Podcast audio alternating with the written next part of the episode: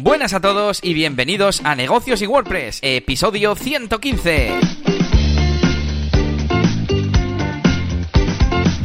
Bienvenidos una semana más a este podcast para negocios digitales, donde hablamos de cómo conseguir clientes, cómo comunicarnos en nuestra empresa, cómo sacar partido a las herramientas digitales, sobre todo a WordPress, para hacer marketing online, para hacer SEO, para analítica y muchas más cosas que hablamos aquí cada semana.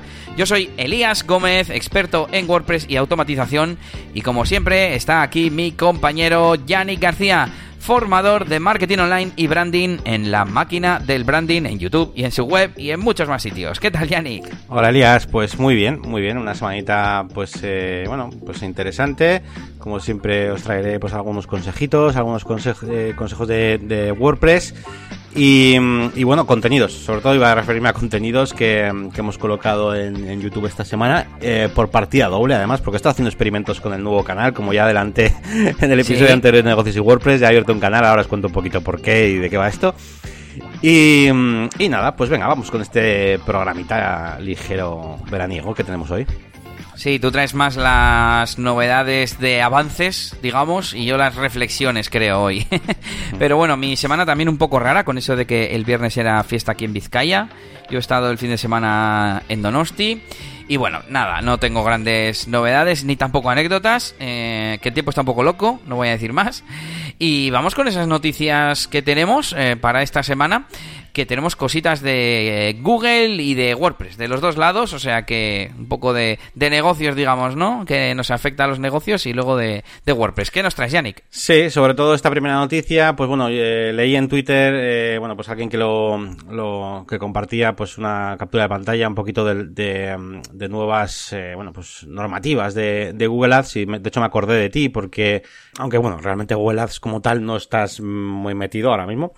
Pero bueno, la cuestión es que comentan por lo visto que a partir de ahora, de bueno, de septiembre de 2020, en los reportes, ¿vale? De, de, búsquedas, pues ahora, al igual que pasa como con muchas herramientas de, de analítica, a no ser que haya un número mm, muy claro, significativo, no sé cuánto es ese significativo, de búsquedas, pues no va, no va a salir en el reporte, ¿no? Incluso aunque hayan recibido clics. Y nada, pues malas, malas noticias. Al final, por lo que he visto y por la discusión un poquito que se ha ido generando en, en Twitter, pues parece que la, que la gente, pues, eh, piensa que lo que hacen es disuadirnos un poco de lo que es el control eh, más manual de la campaña, de las campañas, y orientar un poco todo a, que esté automatizado, ¿no? A la automatización de la herramienta y, y, demás, que es un poquito lo que va persiguiendo Google.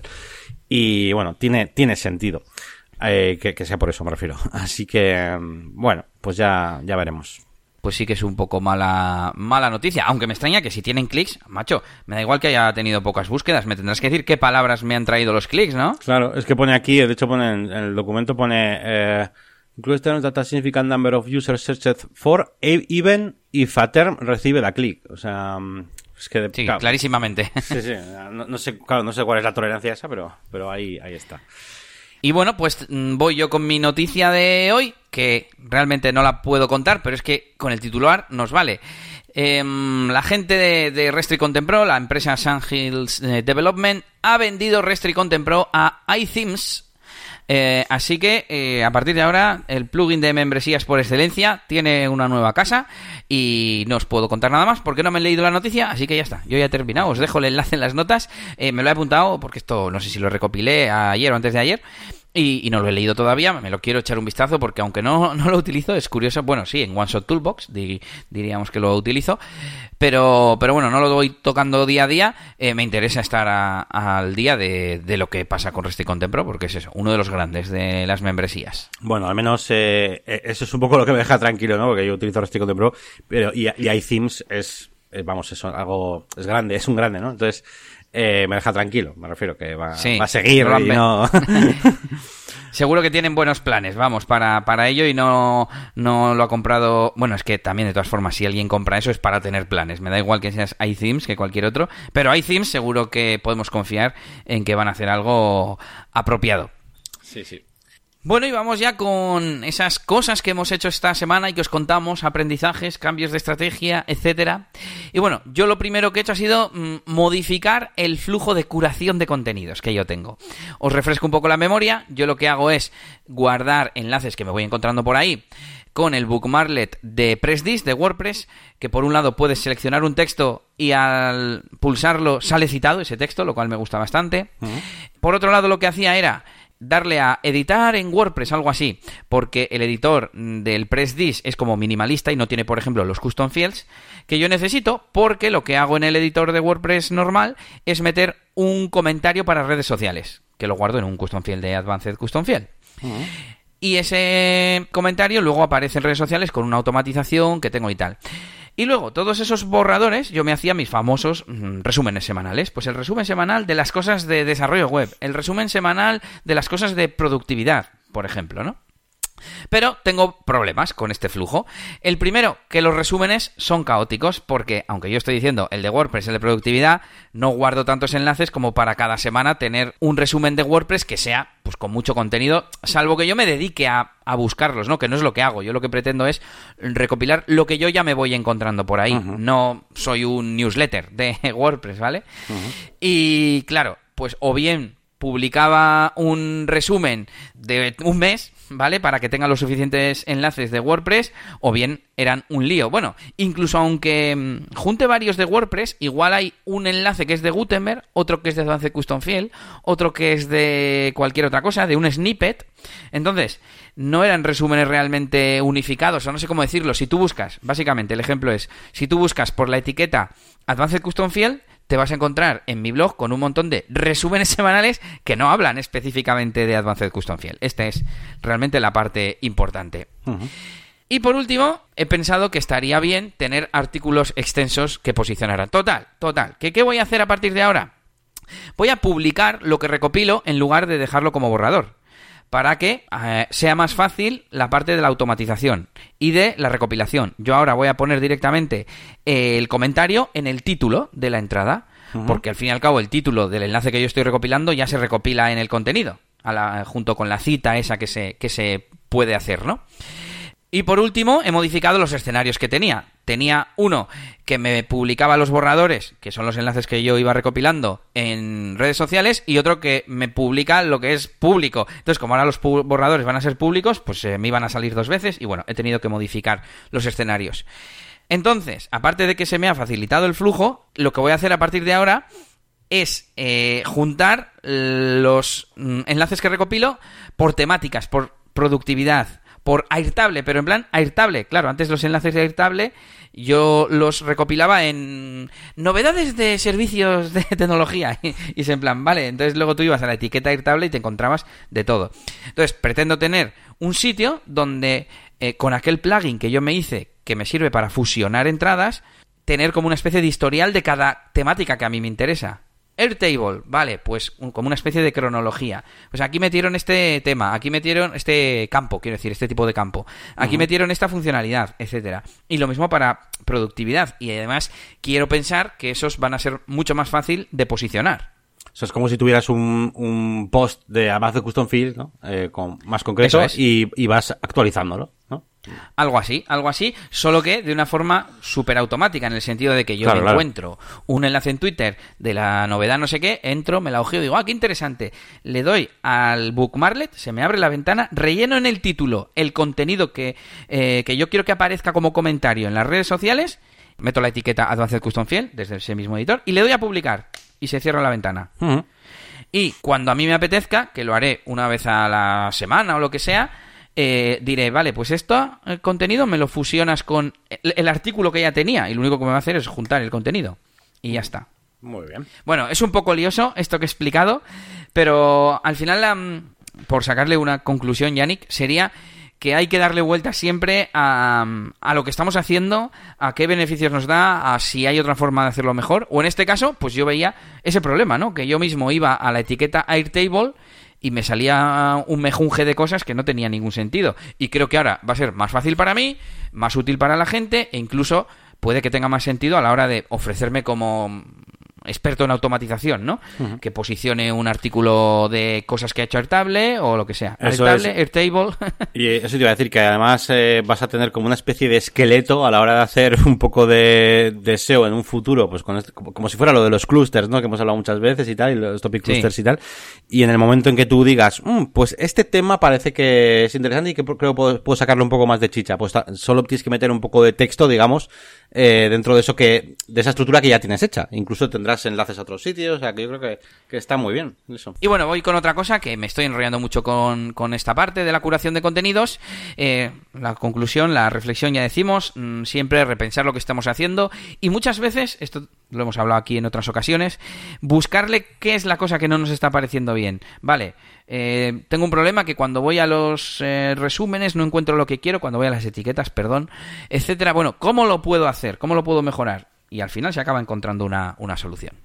Bueno, como solución encontré para un problema porque un día estaba en mi web de eliasdj.com y empecé a mover metaboxes de las que están en el cuerpo principal del editor de bloques de WordPress y tenían una flechita para ir como bajándolas y se me movían a la barra lateral de la derecha y de repente me, me, quedé sin metaboxes a la izquierda y las tenía todas a la derecha. Y dije, no, no, hombre, todas no, no quiero, ¿no?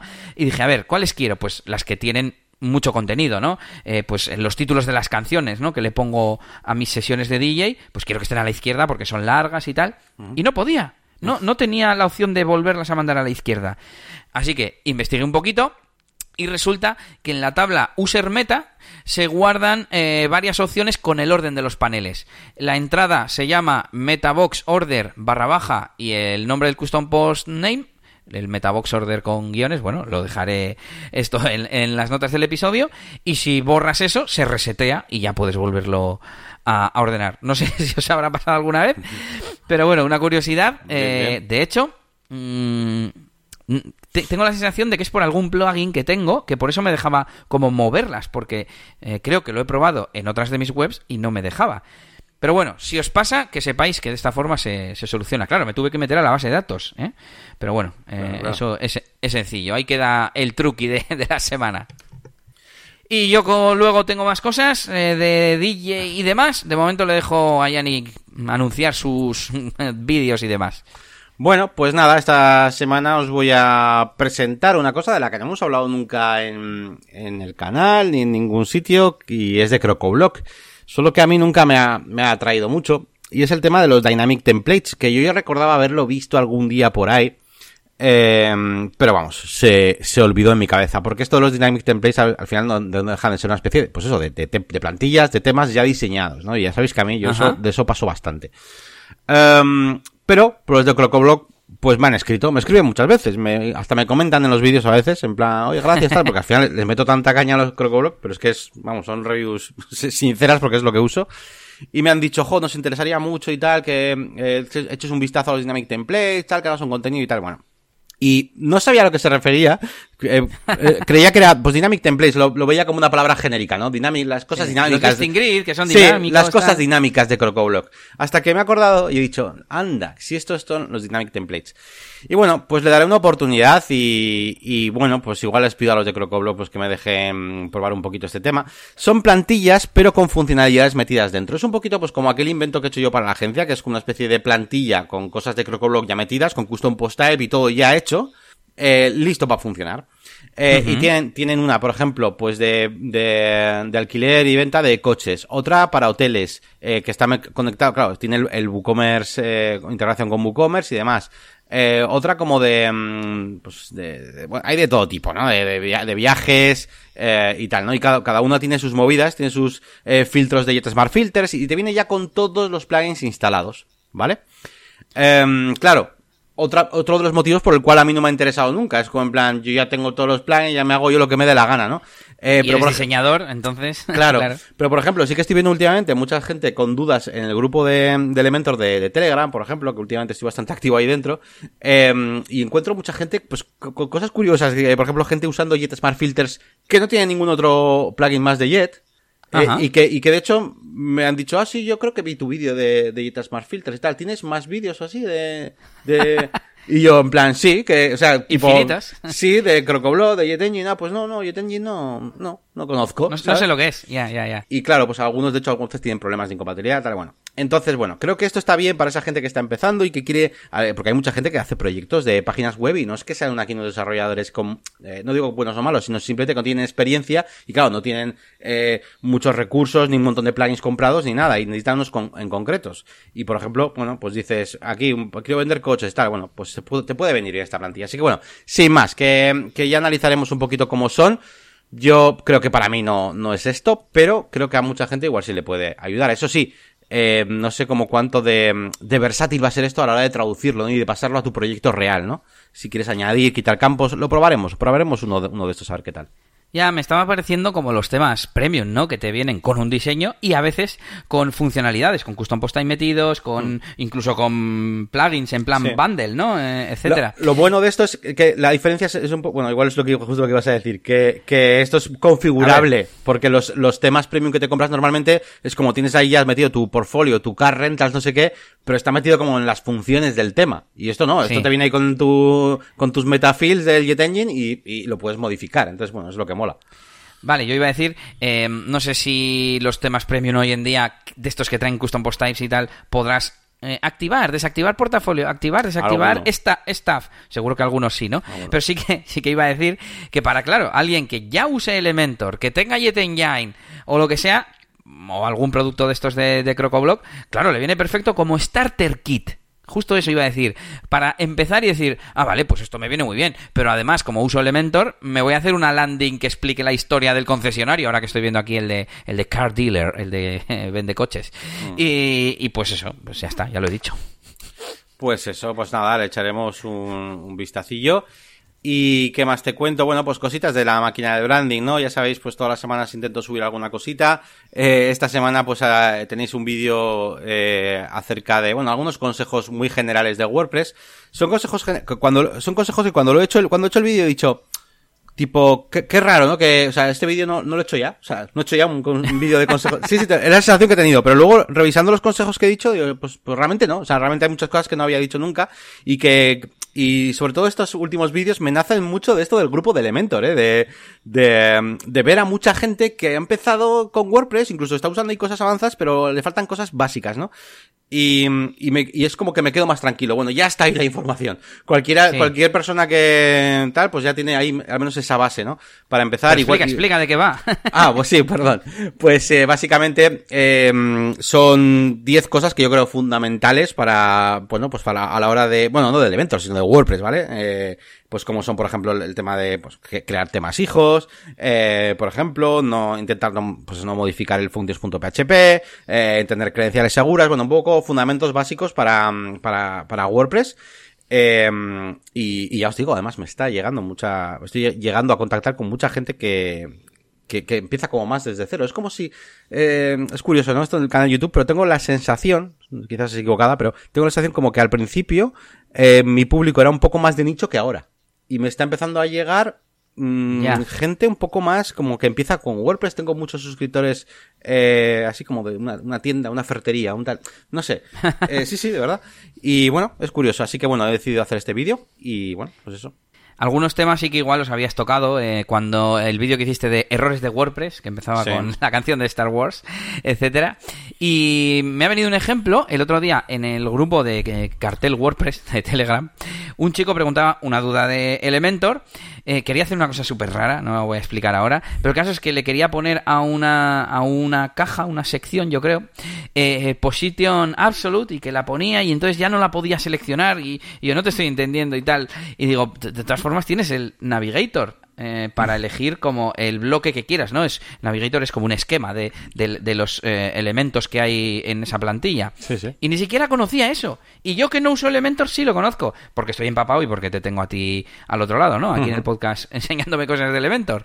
Pero un poco refleja eso que decías tú, ¿no? Pues decía que sabía un poco de, de CSS, HTML, vamos, un poco, o mucho, pero que estaba empezando con WordPress. Y ahí estaba, con Elementor, queriendo hacer una cabecera con vídeo de fondo y no sé qué historias. Claro.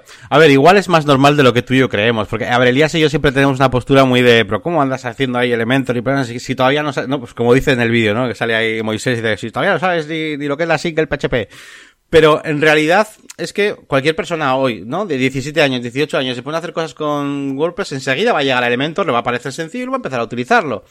Eh, es más o menos lógico.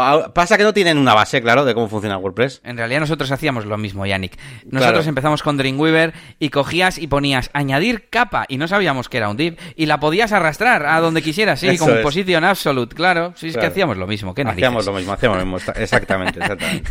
Así que bueno. ¿Y qué más he subido por ahí? Ah, bueno, sí he subido un vídeo pues interesante que apetecía también meter algo de Photoshop, pero bueno, pues para darle un toque así un poco diferente pues es un Photoshop de automatizaciones o no sé cómo llamarlo, ¿vale?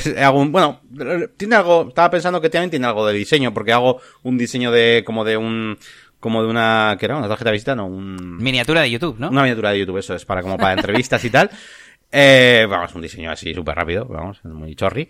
Pero lo importante de este vídeo es que lo que hago es eh, que los, las capas de Photoshop pues sean dinámicas y los datos se carguen eh, desde pues una hoja de datos de un, de un Excel, ¿no?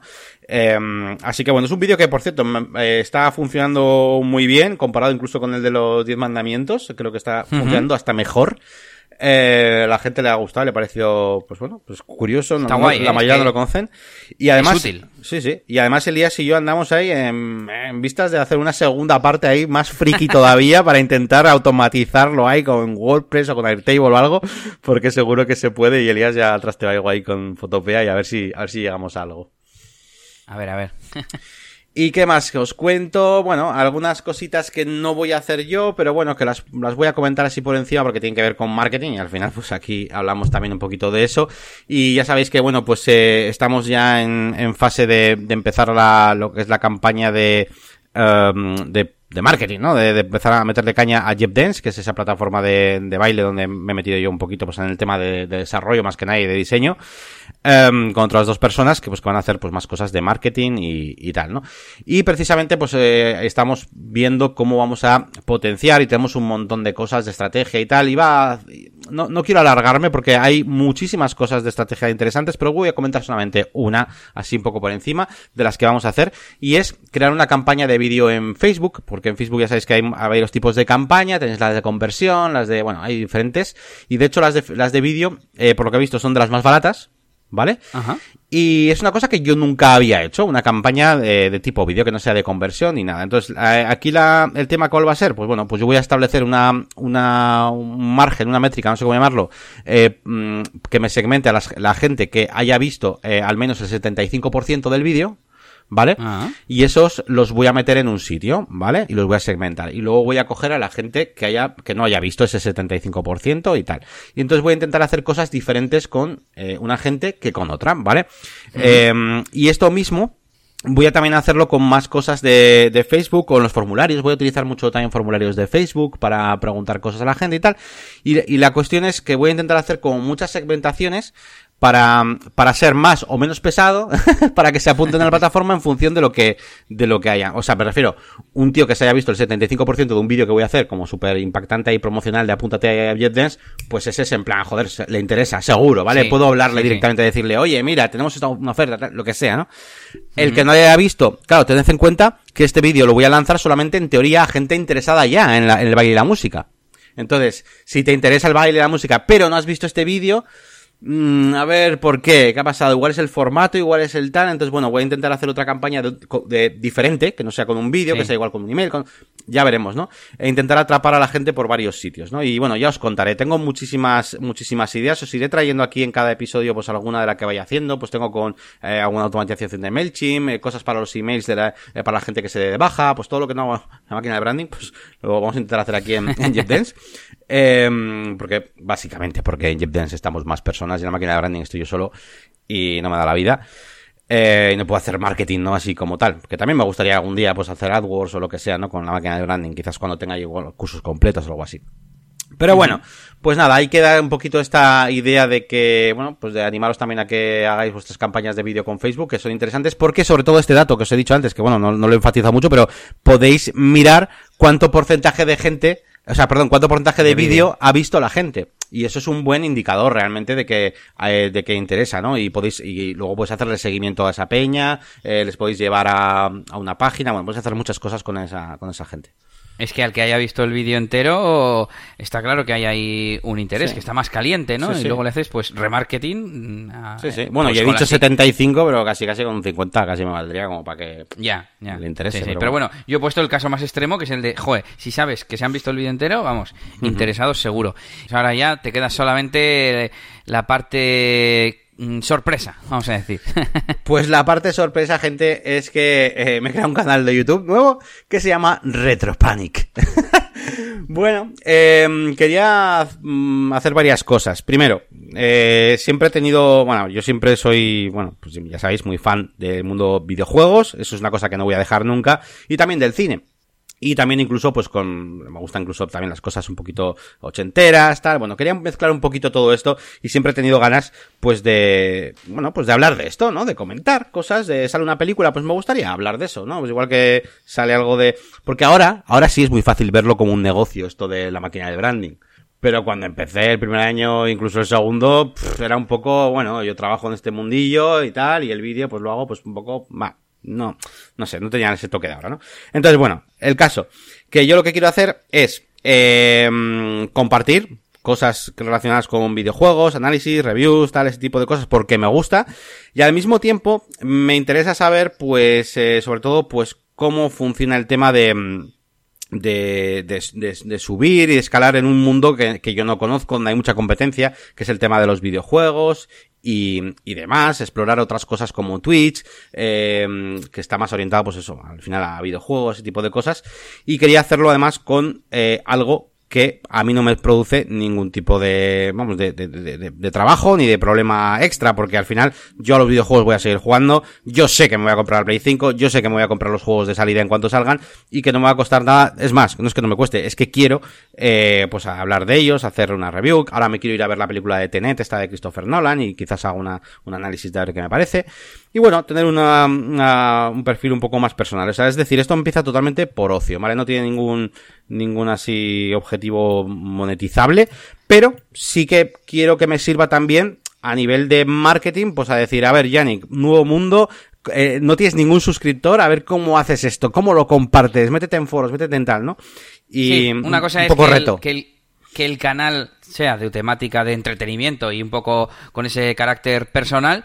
Pero claro, es lo que tú dices. Ahora que tienes todo el conocimiento del canal de la máquina del branding, intentar aplicarlo a este nuevo canal y ver cómo, cómo surge. Como tú decías, desde el poco esfuerzo que te va a suponer, porque es como tu ocio, y una cosa que te comentaba yo antes, que ya tienes hecha la metodología y, y estás acostumbrado a grabar, ya tienes ahí tus programas, tus presets, tus cosas para que en la parte técnica no te cueste. Solo te falta la croma de la silla, esa que me has enseñado antes. sí. Y bueno, pues intentaré buscar también mi huequito. eh, me he visto un poco pez haciendo los primeros vídeos, un poco como casi casi explicando un tutorial y me toca soltar mal porque al final son temas que tampoco tienen ninguna relevancia, ¿sabes? De donde estamos jugando el trabajo y creo que puedo soltarme muchísimo más que, que en la máquina de branding en ese aspecto. Y Sí. quizás a futuro, no sé si a futuro, yo qué sé, si me va bien así de forma automática, pues bueno, pues eh, sí que me ha gustado darle un toque retro a todo, eh, con esa estética así un poco, pues, eh, con música synthwave y cosas así. Y, mm, y quizás a futuro, pues pueda ser un poco, mm, no sé qué decirte, pues, eh, un, un señor que juega videojuegos, ¿no? O sea, puede ser un poco la diferenciación. Al final, eh, mi competencia son chavales de 14 años. Entonces, bueno, pues quizás un poco mi diferenciación pueda ser esa. Eh, un, Bueno, pero tú igual puedes. No ahora, sino un- luego, no pues- hacer. No hacer gameplays, que también puedes Sí, hacer sí. gameplays, pero más igual hablando de los gráficos, de la historia del, de la trama del videojuego, de yo que sé, no sé, que yo tampoco entiendo de esto. Entonces, Sí, sí, bueno, otro quiero enfoque, ¿no? Efectivamente, pero es muy bonita esta parte porque te descubres tú mismo, o sea, porque yo digo, vale, voy a plantearme hacer ahora, voy a hablar un poco de este gameplay y lo comento como una reacción, ¿no? De hecho, me bajo algún trailer de alguna cosa que no había visto y pues lo voy a hablar, lo voy a ver, ¿no? Y mientras lo grabo, me doy cuenta de pequeñas eh, cosas de, de branding, ¿no? Pequeñas cosas que, que diferencian mi, mi marca que me estoy creando, y ¿no? Y veo que, que comento cosas acerca del, del modelado, de las texturas, tal, que igual cosas que tienen que ver con el nivel artístico, con el diseño, pues cosas que, que quizás no ves demasiado en otros canales, pues que igual están orientados a otra cosa, ¿no? Entonces, pues al final, sin que tú lo quieras, da igual cómo seas, siempre vas a encontrar pues una, una cosa personal. La cosa es detectarlo para potenciarlo. Y, y así, Correcto. en cada vídeo, pues cada vez serás mejor y, y además así la gente tendrá algo por lo que reconocerte y dirán, joder, pues este tío, mira, pues igual no me gusta cómo habla, o igual me parece un poco soso, pero oye, en cuanto al tema de gráficos, me interesa saber la opinión de este tío sobre los gráficos, que es bastante exigente. O igual otro acerca de la música. Entonces, bueno, está bien esta parte también para conocerse un poco uno mismo, ¿no? La parte de, de marca personal o de ser tú mismo, junto con aplicar las fortalezas y tal. Y luego esto que tienes aquí de kit de marca del youtuber, ¿un poco es esto que estás explicando? O- Mm, No exactamente, bueno, eh, ya sabéis que aquí aprovechamos todo, gente. Entonces, eh, bueno, yo me he hecho un canal de YouTube, claro, me tengo que hacer mi kit de cosas de diseño gráfico, mm, una intro en After Effects, me he tenido que hacer una pequeña banda sonora de 10 segundos, pues para poner un poquito de música y tal, algunos efectos de sonido, tengo que hacer un logotipo, eh, algunos elementos gráficos, incluso pensar un poquito el tema de las etiquetas que voy a utilizar para los vídeos. Eh. Y se me ha ocurrido, pues, hacer un vídeo, no lo he hecho, ¿vale? Pero se me ha ocurrido hacerlo, que se llame, pues, la, el, el kit de, el kit del youtuber, ¿no? El, o el kit de marca del youtuber, ¿no? Y quizás podía hacer un vídeo, yo creo que este va directamente a, a YouTube, no, no, no, a- no a la Sí. zona premium, yo creo que está bien ahí. Eh, hablando de todo lo que tienes que tener en cuenta, eh, a la hora de, de crear el canal, tanto cosas de diseño, como cosas de, de marca y tal, también como cosas casi casi de keyword research y cómo explorar un poquito otros, marketing. otros canales y también un poquito esto es como estamos hablando del branding, de encontrarte a ti mismo y tal, verte un poquito ese valor diferenciador y creo que puede ser un vídeo un vídeo bonito hablando de varios de varios temas, porque al final pff, hacer youtuber es montar una, una marca, una empresa, como quien dice. Sí. Y, y nada, pues es na- nada más que eso, pues que prepararé un vídeo dentro de, de, de poco, pues analizando un poquito todo, todo lo que he hecho. Sobre todo si ese canal no es una pata de un proyecto existente. En este caso es como el canal es el proyecto. Claro. Entonces, en ese, en ese caso, evidentemente, necesita una marca que, que desarrollar. Eso está claro. Claro, claro. Bueno, pues os cuento yo mi otro lado de la moneda, digamos. Bueno, mi otro lado no, porque empiezo aquí con actualización de monetizar contenido. Ya sabéis que estoy intentando rentabilizar contenidos que tengo que ya tienen mucho tráfico. Cambié eh, los datos por los de tres meses. Justo decíamos, oye, que hice de un año era mucho, hice de un mes era poco. Pues nada, ya de tres meses y lo ordeno por, por esas visitas para luego ir en orden, aunque voy a hacer todas. Y ya he optimizado eh, prácticamente todas las URLs, menos las de afiliados, porque tengo tan poquito tráfico en las de afiliados que creo que de momento no las voy a hacer. Voy a hacer en las que de verdad tienen, tienen tráfico. Incluso me hice un checklist, claro, cada vez me voy perfeccionando más la metodología, ¿no? De checklist respecto a temas de SEO, temas de eh, VPO, temas de... A ver, ¿qué más he, he apuntado? Pues mm, e- elegir realmente el objetivo que tengo para esa URL. Si es que cliquen en los anuncios, si es que me contacten, si es que vayan a otro contenido. Y, y que no se me olvide tener eso bien claro, porque hasta ahora pues era un poco matar moscas a cañonazos, ¿no? Pues eh, venga, pues mm, traigo tráfico. Te, dejabas clicarán- llevar, a ver qué hacen, ¿no? y ya clicarán en el menú. ¿Para eso tienen menú las páginas web? Pues no. Voy a intentar hacerlo un poco, un poco más ordenadito. De momento no tengo mm, grandes eh, reflexiones aquí para, para traeros, eh, pero sí que me estoy como construyendo en mi cabeza esa metodología. Pronto voy a tener ya todo más o menos optimizado y luego serán pequeñas mejoras. Ah, mira, pues en el último mes me han empezado a visitar con tal palabra. Anda, mira, no la había tenido en cuenta. La voy a incluir en el contenido. Y también se me está desarrollando un poco la intuición de, sí, sí, esta palabra la meto en cualquier sitio, pum. Y, y enseguida cambio las frases y me estoy viendo como esos SEOs a los que a veces hemos criticado un poco porque cambian el contenido y hacen que la frase quizás no tenga sentido 100%, pero como tienen que meter la palabra, la cambian y punto, ¿no? Un poco así me he visto en algunas ocasiones. Y bueno, ya en las próximas semanas espero traeros, pues no sé, aprendizajes ya con informes. Todavía no he hecho informes nuevos porque he ido mejorando esas URLs que algunas ya las tenía mejoradas, ¿no? Por ejemplo, mm, se me viene a la cabeza un ejemplo de un vídeo de Arnold Schwarzenegger que hace un año, dos años se hizo como famoso, en plan un discurso, eh, y yo pues me lo encontré, lo vi, me gustó y apunté pues nada, una lista de las cinco o seis ideas principales que a mí me parecieron destacadas, ¿no? Me lo guardé, pues ha tenido un montón de tráfico. ¿Qué he hecho? Pues he hecho una transcripción automática desde YouTube, luego ya la mejoraré si veo que funciona. Ya haré por párrafos bien estructurado y que esté bien escrito, porque yo he copiado y pegado lo que me ha dado YouTube, que está mal, seguro, pero también seguro que tiene palabras clave importantes. Y lo que te decía, pues será un progreso constante. Iré mm, combinando el mejorar esas URLs con ir sacando informes de, de mejora, de conversiones, etcétera, y lo iré trayendo por aquí. Eso sería un poco el tema.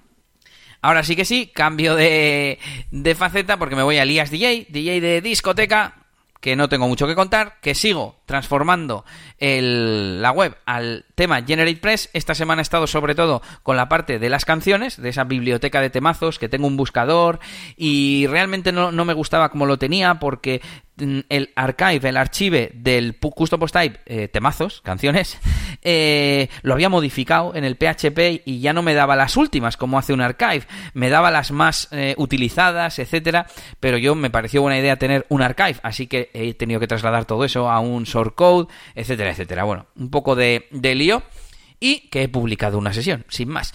Eh, yo cuando era residente de una discoteca se hacía el aniversario en septiembre y encima es una sesión que no tenía colgada yo en mi web porque la teníamos en su día colgada en la web de la discoteca y ya no existe. Uh -huh. Entonces, ahora se cumplirían 10 años de, de esa fiesta, entonces me parece una buena oportunidad de compartir esa sesión uh -huh. y bueno, pues claro que sí. Por último, os traigo un par de, de reflexiones que, que digamos serían eh, la parte filosófica de la semana. Y por un lado, tema de productividad. Eh, me está costando avanzar en los proyectos que yo realmente quiero, que es la parte musical. Y es porque tengo esos focus que llamamos esas campañas, esos mini proyectos que están ahí abandonados y aunque le des un focus de una hora, dos horas diarias o X horas semanales, un día a la semana o lo que sea, pues claro, pues eh, no avanzan demasiado rápido y por tanto no los terminas y por tanto no le dedicas tiempo a la parte importante, entre comillas. Y he estado pensando, no sé, no sé qué hacer, no sé si hacer los focus todavía más intensivos para que por lo menos ver que avanzo, ¿no? O si realmente decir, pues nada, pues los, los abandono o le dedico al revés, muy poco tiempo, para que no me quite tiempo y dedicarle tiempo a las cosas importantes, a, a, ese, a esa faceta de música que he dicho aquí que quiero montar un membership site muchas, en muchas ocasiones. Y claro, no termino nunca si le dedico solo unas pocas horas a la semana. No sé, tengo que reorganizar un poco el time blocking o, o algo así. No sé si tienes algún comentario. Bueno, te iba a decir que es que claro, a veces me, me confundes porque eh, hasta que no lo defines, mientras empiezas a hablar, focus, no sé qué, yo me imagino que estás haciendo focus de las cosas importantes. Pero, claro, no siempre, claro, ¿no? O, o, no. En este caso... Voy a aclarar el término este de focus. Es que, que es imp importante son cosas a las que estás atado y tienes que hacer como por obligación o algo así, o son las que te importan. No. O sea, eh, ya, eh, esa, esta semana he escuchado un podcast de, que hablaba de cómo tomar mejores decisiones, que es el otro tema que voy a comentar. Mira, lo voy a enlazar. Eh, y hablaba un poco de que estamos sobreestimulados últimamente, en esta época en la que estamos hiperconectados, ¿no? Eh, yo, por ejemplo, ahora tengo contacto con más gente, infinita más gente, que cuando tenía 15 años y no tenía móvil, ni internet, ni nada. Mis amigos eran mis amigos del pueblo o del barrio y ya está. Ahora estamos continuamente eh, conectados socialmente y conectados con contenido, que esa es otra, todo el día viendo, estamos en el váter y estamos ahí con el, con el móvil viendo un vídeo de YouTube, vamos, yo lo confieso, lo hago. Y al final yo creo que la mente se sobreestimula, se satura, te, eh, se nos dispersa, etcétera, etcétera, mm. y creo que, que, eso hay que reducirlo. Yo estoy intentando reducir estímulos en general, eh, consumir menos contenido realmente, o sea, consumir contenido el que necesito desde el punto de vista de negocio, vamos a decir, mm. o el que de verdad me interesa. Vale, quiero ver una película, voy a apagar el móvil, me voy a poner en el sofá desde las 8 hasta las 10 y veo una película y no estoy a la vez mirando el Instagram o haciendo cualquier sí, otra sí, cosa, ¿no? Sí, en vez de... Sí, antes, yo antes era un poco... antes era más normal. Eh, pues, pues era un poco eso, ¿no? Yo buscaba siempre el contenido. Eh, incluso muchas veces me he visto en problemas a la hora de hacer este podcast porque siempre he tenido eh, cosas de, de, que hablar de mi trabajo y demás, pero yo no era una persona que me encontrara con muchas cosas de noticias y así, novedades, si no las iba a buscar yo. Pero últimamente, uh -huh. últimamente que estoy como un poquito más metido en Twitter, no sé qué, tengo una sensación de eso, de que me atrapa en el sentido de que me dejo llevar, es en plan, venga, Twitter, ahora, haz, hazme, hazme cosas y, y muéstrame cosas y, y, no soy yo el que busca el contenido, sino que me va lloviendo el contenido y dices, ah, esto me interesa, sí, pero, joder, no lo he buscado claro, es que... yo, no lo necesitaba, ¿sabes? Ahí está el, el key de la cuestión, cómo mantener la balanza entre, claro. bueno, tampoco vamos a ser unos ermitaños que no nos relacionamos y que no consumimos eh, contenido, no tenemos ocio, lo que sea, pero tampoco que... Es que el problema es que ahora está tan a mano eh, eh, con, con, Netflix, con descarga de, de contenido, con, con, mil cosas, que yo, yo entro en una dinámica en la que siempre tengo podcast para escuchar, siempre tengo vídeos para ver en, ver más tarde de YouTube. Eh, y, por no hablar de Netflix. En Netflix yo podría verme, o sea, me sugieren un montón de cosas de música, de documentales, de cosas que me, que me interesan. Ya no te digo pelis y series, ¿sabes? pero me vería todo el día cosas de, de, Netflix. Entonces, es difícil, pero hay que. Yo quiero reducir, no sé, por ejemplo, siempre que salgo a pasear, a airearme, no sé qué, siempre escucho podcast. Pues igual decido no escuchar podcast en ese rato. Claro, dices, bueno, es que es perfecto, porque por un lado hago ejercicio y por otro consumo contenido o me informo o lo que sea. Ya, pero igual no deberíamos hacer eso, porque estamos sobreestimulándonos, ¿no? Que era un poco la clave. A mí me pasa un poco, eh, ya no solo con eso, con consumir contenido un poco pasivo, por así decirlo, eh, como dices tú el podcast, sino tengo ya como una especie de tendencia ahí psicótica a lo que es interactivo, ¿no? Y, eh, o sea, yo antes bajaba a la calle, por ejemplo, voy a pasar a Kuma y, eh, yo qué sé, eh, sacaba el móvil y decía, voy a ver YouTube Studio a ver si hay algún comentario, ¿no? Y al un rato tal. Y quizás el email. Pues ahora miro YouTube Studio, miro el email, miro Twitter, a ver si hay alguna mención, a ver si hay algún o mención o comentario, tal, lo que sea, y miro el grupo, por ejemplo, de Elementor de Telegram, ¿sabes? Has cogido como esa dinámica. Sí, sí, y miro las cinco cosas, ¿sabes? ¿Y, y, y te pasa esto? Cuando ya no tienes nada más para ver, como que te sientes raro, en plan, joder, ¿cuál es la siguiente cosa? Sí, sí, no, no, y al de dos minutos lo vuelvo a, abrir, en plan, hasta que no hay algo, no siento como una especie de mini relajación, ¿sabes? venga, pues ahora ya sí lo dejo durante tres horas, porque ya he encontrado algo. Y, estoy seguro de que si me hubiera puesto más cosas, rollo, bueno, más, más puesto, más, Facebook tengo, ¿no? Pero que estaría, si tuviera relaciones y con gente y hablaría y tal, pues más lo utilizaría. Y hostias, está bien algunas cosas, pero, mm, pues que te lleva, te lleva, te lleva y hay que controlar. Sin más, Retomando el tema de los focus, eh, por un lado, importante. Se supone que lo importante es lo que te acerca a tus objetivos, a más medio largo plazo, ¿vale? Entonces, mi objetivo sería montar un membership site, pues eso es lo importante. Y lo urgente, las cosas que te entran de fuera, el pues tengo que entregar este diseño de web a no sé qué porque es mi cliente y me ha pagado y se lo tengo que entregar por supuesto, lo urgente son las cosas esas de que se ha caído la web y hay que hacerlo ahora, ¿no? Pero bueno, muchas veces se engloba en urgente esas cosas que tienes que hacer como por obligación. Y tendríamos luego los focus, que son cosas pues que tienes que hacer, pueden ser importantes o no, pero que, tiene, que son finitas. Yo la parte del membership site sería infinita, ¿no? Siempre tendría. Pues tengo que meter contenido, tengo que meter no sé qué. Y focus serían como eh, mini campañas o pseudo proyectos que están dentro de otra cosa. Por ejemplo, yo ahora llamo focus a esto de monetizar contenido. Quizás hasta demasiado amplio porque me, engloba varias de mis facetas, mm. etcétera. Voy a poner otro ejemplo. Los directos que hice en la cuarentena de DJ eh, los he ido poniendo en mi web y se me habían amontonado y dije, es que esto o le dedico un par de horas a la mañana o si hago de vez en cuando no lo voy a acabar nunca. Pues eso sería... Vale, vale, pues es un concepto diferente al que yo tenía en mi cabeza. Yo para mí el, tema de focus no tenía que ver con el tipo de, tarea a realizar, o sea, eran las mismas tareas que tú ya tienes organizadas y con sus importancias, solo que decías, en vez de meterle dos a esta, cuatro a esta, ir avanzando un poco todas, voy a hacer un focus de ocho horas seguidas a esto, o incluso en días, focus de varios días a lo mismo, eh, para avanzar mucho más y las otras pues que se quedan ahí en barbecho. Más o menos es eso que dices. Lo único que, claro, cuando lo tienes tan, tan, tan, tan, tan dividido, que eh, es que si yo quisiera avanzar en todo a la vez, eh, a lo de las sesiones le dedicaría media hora a la semana y entonces sí que no terminaba nunca. ya, ya, ya. Vale, Solo que, pues en vez de ocho horas al día y quitármelo en tres días, pues cojo. Mira, eso lo hice con los vídeos, más o menos. Cuando hice los vídeos de, de, bodas me los quité muy rápido. Pero pues sería eso un poco, pero claro, pues por suerte tengo otros clientes a los que les tengo que dedicar horas, ya no a la semana, sino al día. Y, y pues eso, tengo el día muy, muy repartido. Y un focus es eh, ya dedicarle dos horas fijas a la semana a algo que no es un proyecto como tal, sino que es un subproyecto, pues ya es algo relativamente intensivo. Eso sería un focus. Y bueno, aquí termina el tema central de, de hoy y creo que andamos cerca de, de la hora, así que vamos vamos a ir con el feedback y las herramientas, Yannick. Venga, pues nos vamos con José Roldán. En el episodio 112 nos dice, hola, para conocer las palabras clave más usadas en las URL que están en las primeras posiciones de Google, os recomiendo Kiwosan, que bueno, por cierto, es una herramienta que está apareciendo por aquí pues, muchas veces. tiene una herramienta llamada Análisis eh, KF asterisco IDF. Eh, que te da esa información. Echadle un vistazo, os la recomiendo. Un saludo y enhorabuena por el podcast. Bueno, pues muchas gracias, eh, José. Y mm, bueno, Kibosan es una herramienta que estuvo ya probando Elías, y pero que por lo visto, cuando la probamos, yo creo que eh, no tenía todo lo que tiene ahora, porque nos, eh, cada vez nos dicen más en plan, oye, esto, esto, lo otro, y nosotros, mm, pues eso no sé si lo tenía cuando lo, o, no sé si lo tenía, o no sabíamos nosotros que queríamos esa herramienta y no la encontramos o lo que sea. Efectivamente. Yo le dije a José que, que la tenía en la lista que por un lado era de pago, que es lo de menos, pero claro, no sé si vale ya 20 euros.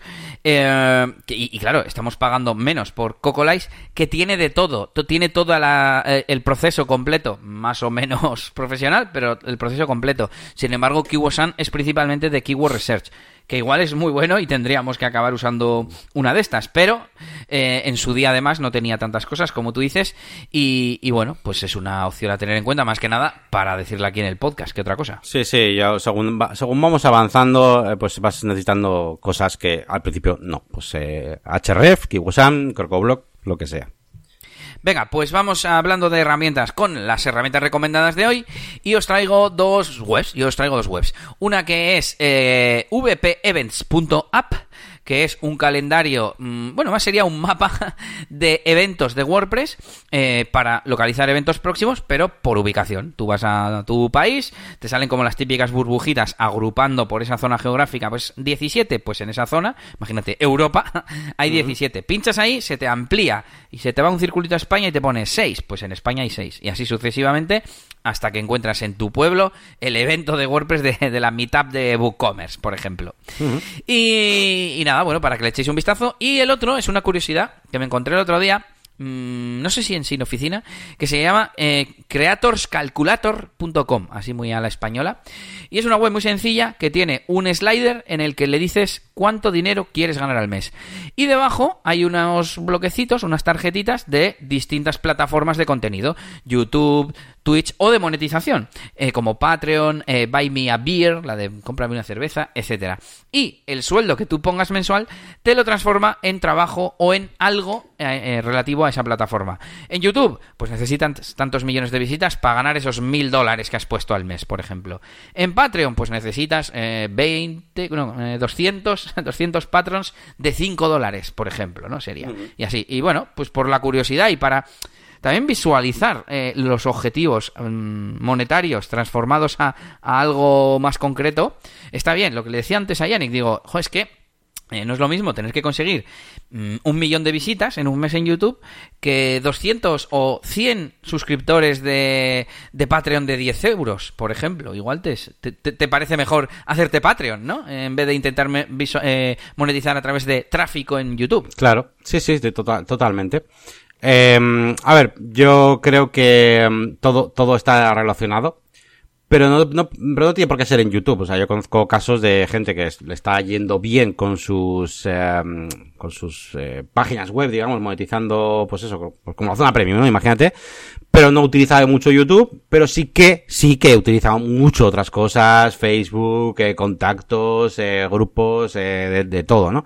Entonces, digamos que la captación la vas a tener que hacer por un lado o por otro, ¿no? Solamente con la web y con SEO, pues bueno, pues es complicado, ¿no? Bueno, que me da igual, el SEO sería otro, otro más. Al final el trabajo te va a costar, pero sí que es un poquito el conjunto de todo. Y esto visualmente es muy interesante, porque tú ya estás viendo ahí que, que quizás lo que estás persiguiendo de millones de visitas de YouTube, pues no es lo más adecuado, y lo que editas son, solamente, pues, 100 o 200 tíos que, que, que realmente te sean muy fieles, ¿no? Así que... Sí, la teoría esa de los, no sé si es mil true fans, los mil fans verdaderos o algo así, ¿no? Hmm. Eh, iría por ahí. Por cierto, me he dejado otra, otra herramienta que no la tenía marcada, que se llama Image Colorizer, imagecolorizer.com, que te coge imágenes en blanco y negro y te las colorea. No lo hace perfecto, pero te puede sacar de, de, un problemilla con alguna web o alguna cosa que. o algún diseño en el que no tengas la foto en color y la quieras en color con me imagino que lo hace con rollo inteligencia artificial, etcétera. Y de hecho nos escribieron ah, al email del podcast para, bueno, a la, zona de contacto donde también nos podéis escribir vosotros para, para ofrecernos, digamos, el hablar de la herramienta y bueno, la hemos probado y os puede salvar, como decimos, de, de un pequeño atolladero. Muy bien, pues venga, yo os voy a traer, estos días os traeré bastantes herramientas de, de WooCommerce, tengo incluso otras que no están aquí apuntadas muy interesantes. Hoy os voy a traer una que, mm, bueno, pues es interesante que es eh, WooCommerce Pay for Payment, es decir, eh, pagar por, por dependiendo del método de pago. O sea, pagar más, se entiende, ¿no? Eh, esto, te, Ah, esto te permite eh, decir, por ejemplo, a la gente que, pague con PayPal, quiero que pague un 5% más, o 5 euros más. A los de tarjeta tal, a los de no sé qué tal. Entonces, esto es interesante porque, mm, eh, claro, cada cosa tiene sus comisiones, cada cosa tiene sus problemáticas. En PayPal, por ejemplo, se lleva una comisión pues más grande que Stripe. Stripe se lleva una comisión más grande que, que RedSys. Eh, o sea, bueno, que RedSys, que los bancos. Eh, entonces, bueno, pues esto te puede servir un poquito a veces para compensar ciertas cosas. Y, y bueno, pues es, es y más, es interesante, es un plugin gratuito que tenéis en el repositorio de WordPress, eh, súper actualizado, eh, hace nada, eh, súper sencillo y vamos, no, no, no tiene, no tiene versión pro, por así decirlo, y hace lo que promete y, y punto. Así que me gusta en ese sentido. El día que lo necesitéis, pues ahí está. Yo lo he visto en algunas webs y a ver qué opinas tú, Yannick. ¿No sería mejor... mm, Es porque es un poco sorpresa, ¿no? Eh, vas a comprar algo, 20 euros más 5 de envío, vale, 25, y vas a pagar eh, PayPal, que es más cómodo, y de repente 27. ¿Hasta qué punto no sería mejor directamente cobrar 26? Por hacerlo sencillo el ejemplo, y ya está, y me da igual cómo pagues, o hacer el cálculo que sea, ¿no? Como, como el cálculo este de famoso de los eh, portes gratuitos, en el que dices, bueno, pues me he gastado, mm, yo qué sé, eh, mil euros en envíos en, en este mes y me he enviado 500 envíos. Bueno, pues me ha salido dos euros cada, cada envío. O, bueno, sería, el ejemplo es diciendo, eh, he vendido, mm, pues eso, 500 productos, ¿vale? Pues subo dos euros el precio de cada producto. Evidentemente, a algo de 5, pues no es plan pero depende de lo que sea, es, eh, se trata de repercutir los, eh, los costes totales de envío en los productos que has vendido. Y ya está. Sí, claro, a ver, de, de, así es como, al final es como, como el tema de los, em, el coste de los envíos también y tal, que mucha gente pues coge y se, se lo, hay gente que lo coge y lo mete todo al producto y pone envíos gratis siempre y ya está. Eso- eso es lo que yo decía. Ah, justo eso, ¿no? Pues eso, es que, sí, a nivel de, de marketing al final es mucho mejor, al usuario no le, no le lías con pago por esto, por lo otro y por lo otro, cosa que es rara, es rara de ver, sobre todo es rara de ver en las webs, entonces sí que hace un poco de, de, pues es extraño. Pero bueno, oye, ahí os dejo el, el plugin, yo estoy contigo, ¿eh? No, quizás no es lo más Sí, sí. adecuado a nivel de marketing, pero bueno. Lo que hay que tener es opciones. Así que ahí Como, queda. como tenemos clientes pato Sí, y nunca claro, luego- sabes lo que te van a pedir, pues yo aquí muchas veces, de hecho, bueno, bastante porcentaje de las herramientas que recomiendo yo en la sección de herramientas son eh, nacen de, de, de requisitos muchas veces de los clientes. Porque si fuera por mí, al final yo uso el Restrict Content Pro, uso el no sé qué, uso el AirDash, no sé qué, con las opciones que me viene. Y ya está. Y ya monto yo el negocio para que funcione, que esos plugins funcionan perfectamente para montarte el negocio. Pero claro, viene el cliente con exigencias raritas, pues a veces pues hace falta plugins de estos raros también. Bueno, pues aquí termina este episodio de negocios y WordPress. Ya sabéis que podéis dejar vuestro comentario en las notas del episodio, dándole al primer enlacito que sale en las notas o en nuestra web, negocioswp.es, o escribirnos a la sección de contacto o visitar nuestras webs. Eso es, podéis visitar eliasgomez.pro eh, para ver todos esos, eh, bueno, ese nuevo modelo de curación de contenidos que va a implementar Elias, y aparte pues, de sus servicios de mantenimiento web y demás. Podéis visitar incluso eliasdj.com, que poco a poco se está renovando también. Podéis visitar mi página web, la máquina de branding.com, con esos vídeos exclusivos que subo todas las semanas y con esos cursos que van a crecer cada día más. Por supuesto, mi canal de YouTube, donde tenéis contenido gratuito también, pues últimamente casi todas las semanas, aunque no era la idea, pero últimamente casi todas las semanas.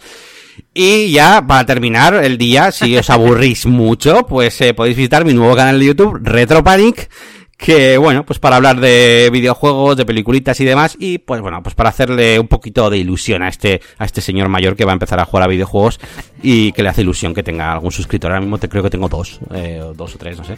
Aunque Y- con la cabeza rapada pareces más joven. eso, es verdad. aspecto es de verdad. jovenzuelo.